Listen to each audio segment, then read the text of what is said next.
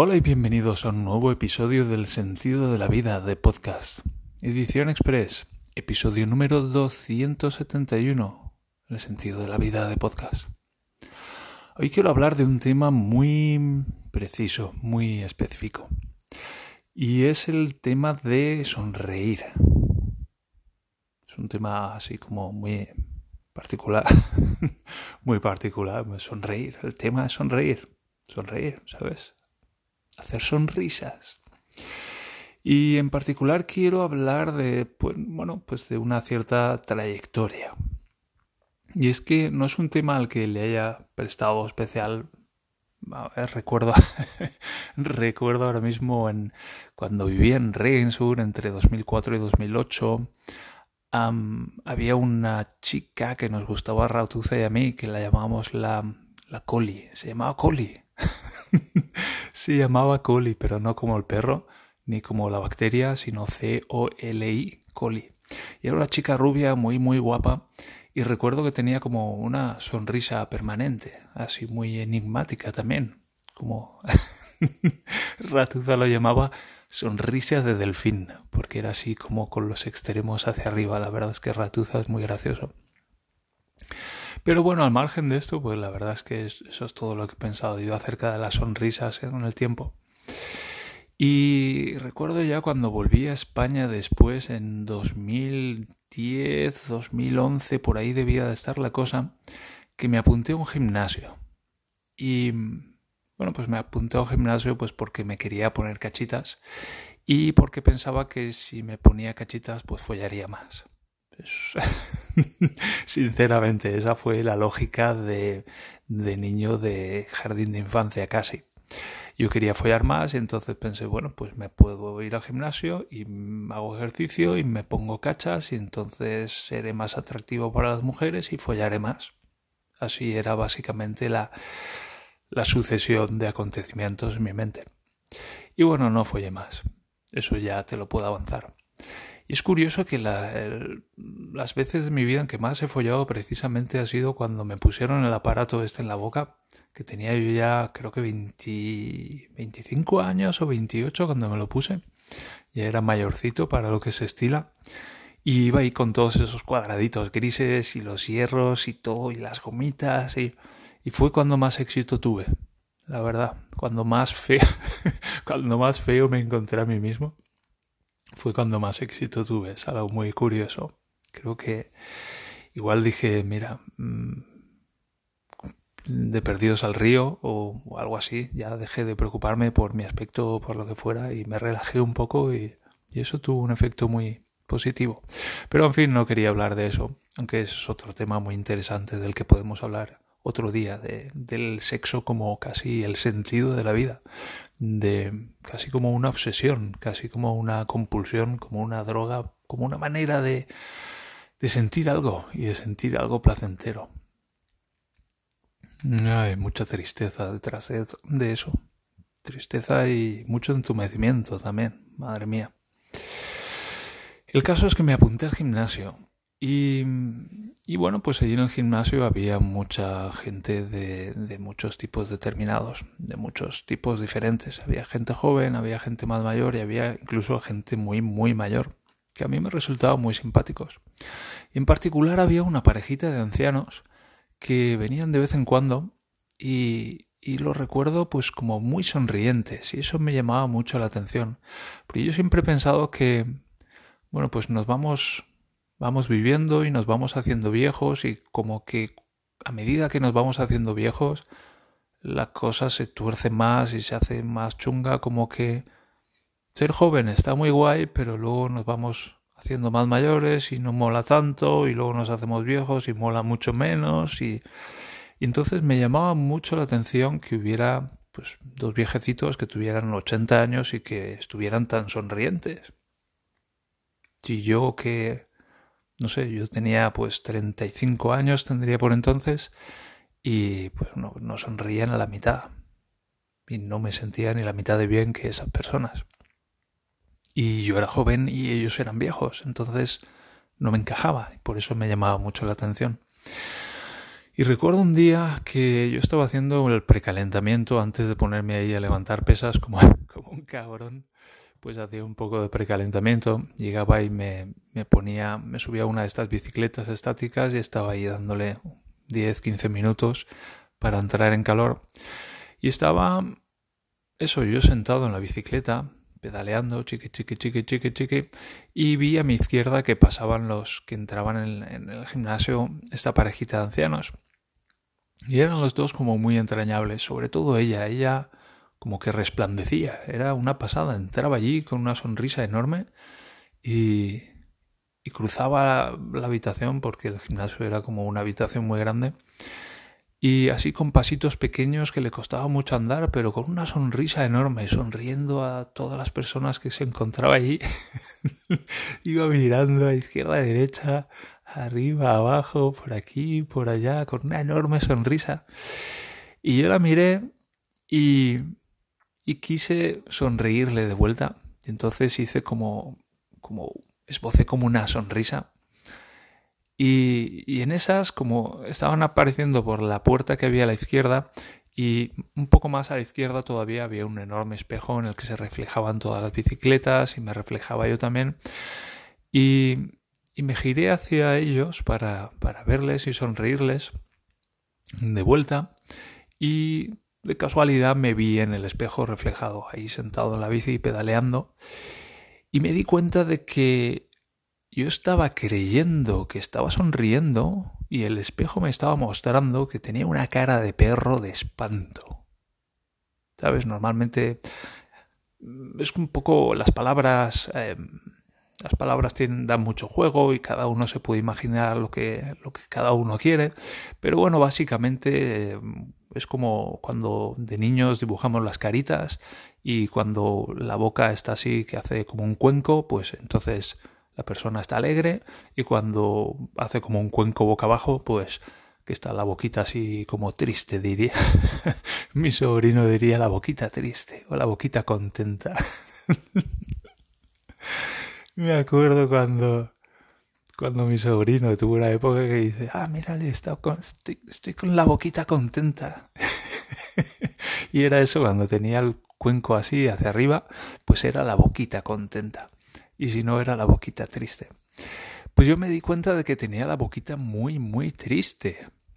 Y yo estaba creyendo que estaba con la boquita contenta. Y lo que más me llamó la atención era esa esa distancia, esa diferencia, ese, ese contraste entre lo que yo creía que estaba ofreciendo al mundo y lo que en verdad estaba ofreciendo. Y el espejo me dejó helado. Me dejó helado porque ya te digo, yo creía que estaba ofreciendo una boquita contenta y estaba ofreciendo una boquita triste, que es justo lo contrario. ¿Sabes? Es que no, no es que fuera una boquita menos contenta de lo que yo creía que estaba ofreciendo. No, no, era una boquita triste. Justo lo contrario. Es como decir, mira, voy a apuntar y tengo que, tengo que llegar al mil y resulta que estoy, estoy tirando al menos mil. Es como estoy tirando a la diana esa, pero le voy a dar al vecino que está por allí a la espalda. Y ya digo, esa, esa distancia entre lo que yo creía que era y lo que verdaderamente era que me dejó petrificado. Y desde entonces, pues, reflexiono mucho acerca de las sonrisas y de también de esa de esa distancia entre lo de fuera y lo de dentro, porque yo por dentro estaba sonriendo, pero por fuera estaba triste, y bueno, pues eso está relacionado con el ego. El ego es como este traje, es como una capa de... una capa de tensión, básicamente, que creamos. Sí, sí. Imagínate que... a mí me gusta el modelo del donut para representar a los seres humanos. es algo que he venido desarrollando porque es muy sencillo. Entonces imagínate un donut y lo puedes Imagínate un donut dibujado en un papel, ¿vale? Tienes el círculo interior y el círculo exterior. Entonces hay unas cosas que pasan en el círculo interior y hay otras cosas que pasan en el círculo exterior. Y normalmente, pues si coges, para una persona sana, si coges ese círculo interior y le haces algo, pues eso se manifiesta inmediatamente en la parte de fuera del donut, en este modelo del donut.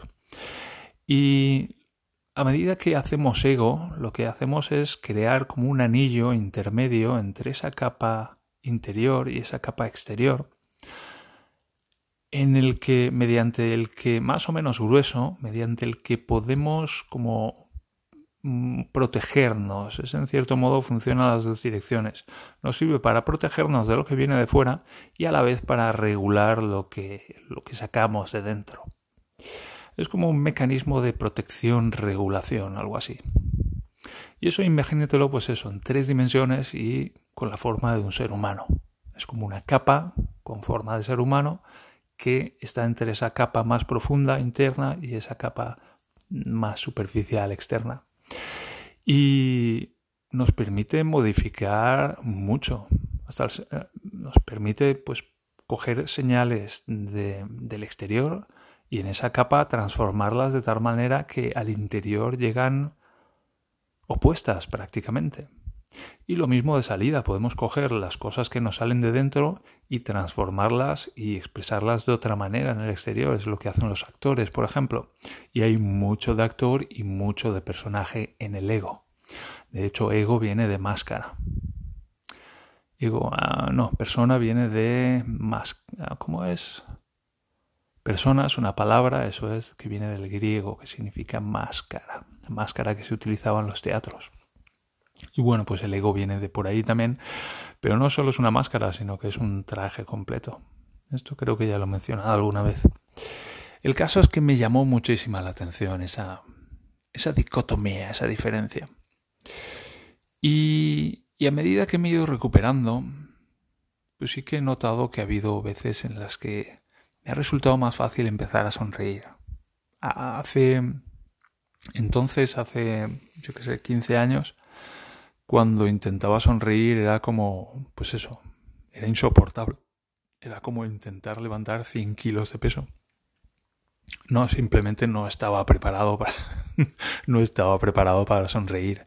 Porque sonreír no es solamente algo que hacemos con la boca, es algo que hacemos con todo el cuerpo una sonrisa es un resultado de algo que sucede dentro de nosotros, pero de, de, todo nuestro ser.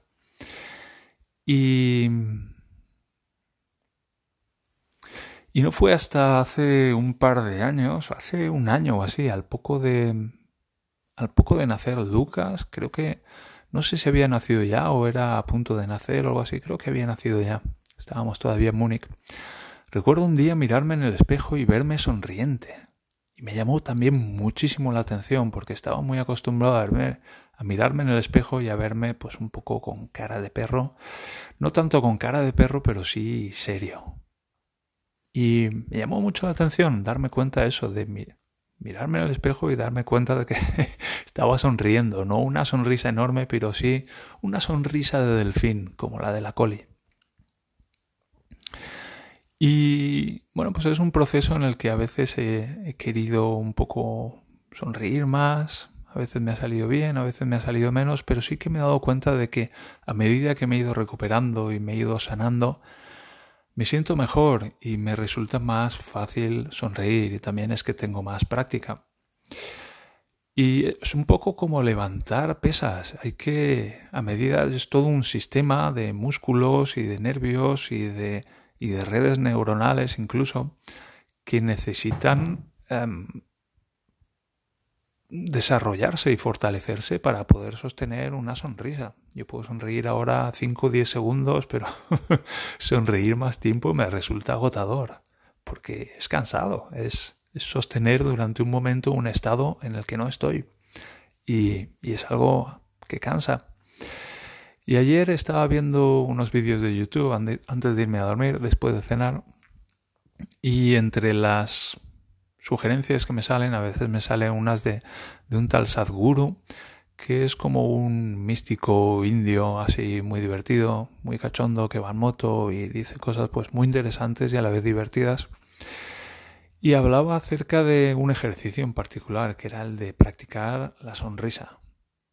Y decía algo así como, mañana cuando te levantes, mañana cuando te despiertes, que lo primero que sea que hagas en el día sea sonreír.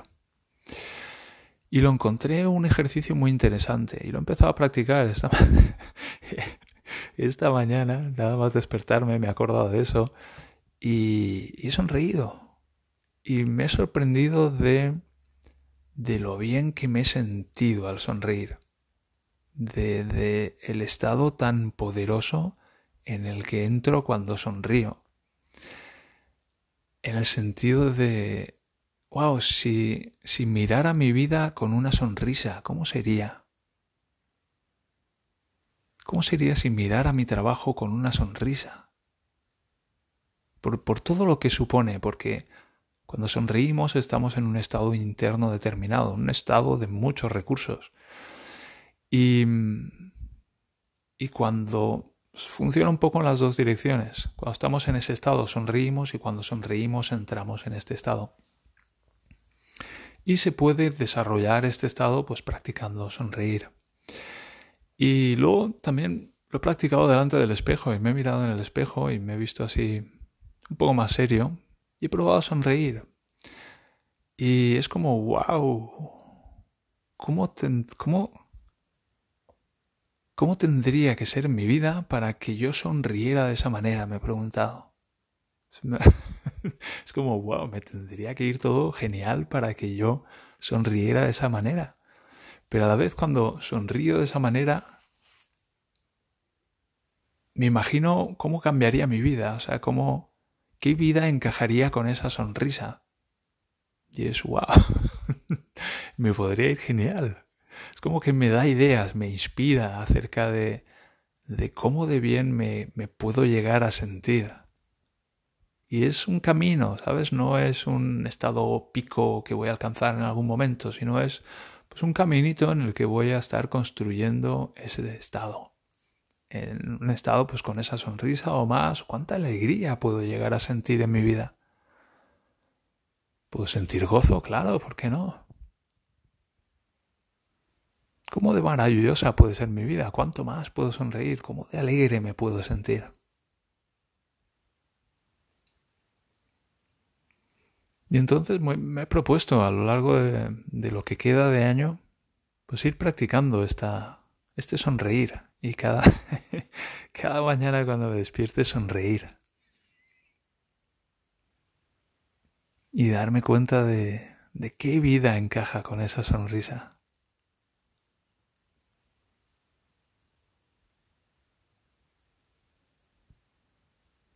Y lo voy a dejar aquí, que ya son 18 minutos, así que con estas reflexiones me despido hasta el próximo episodio. Hasta entonces, que estéis muy bien, que prosperéis adecuadamente y adiós, sonríe. Adiós.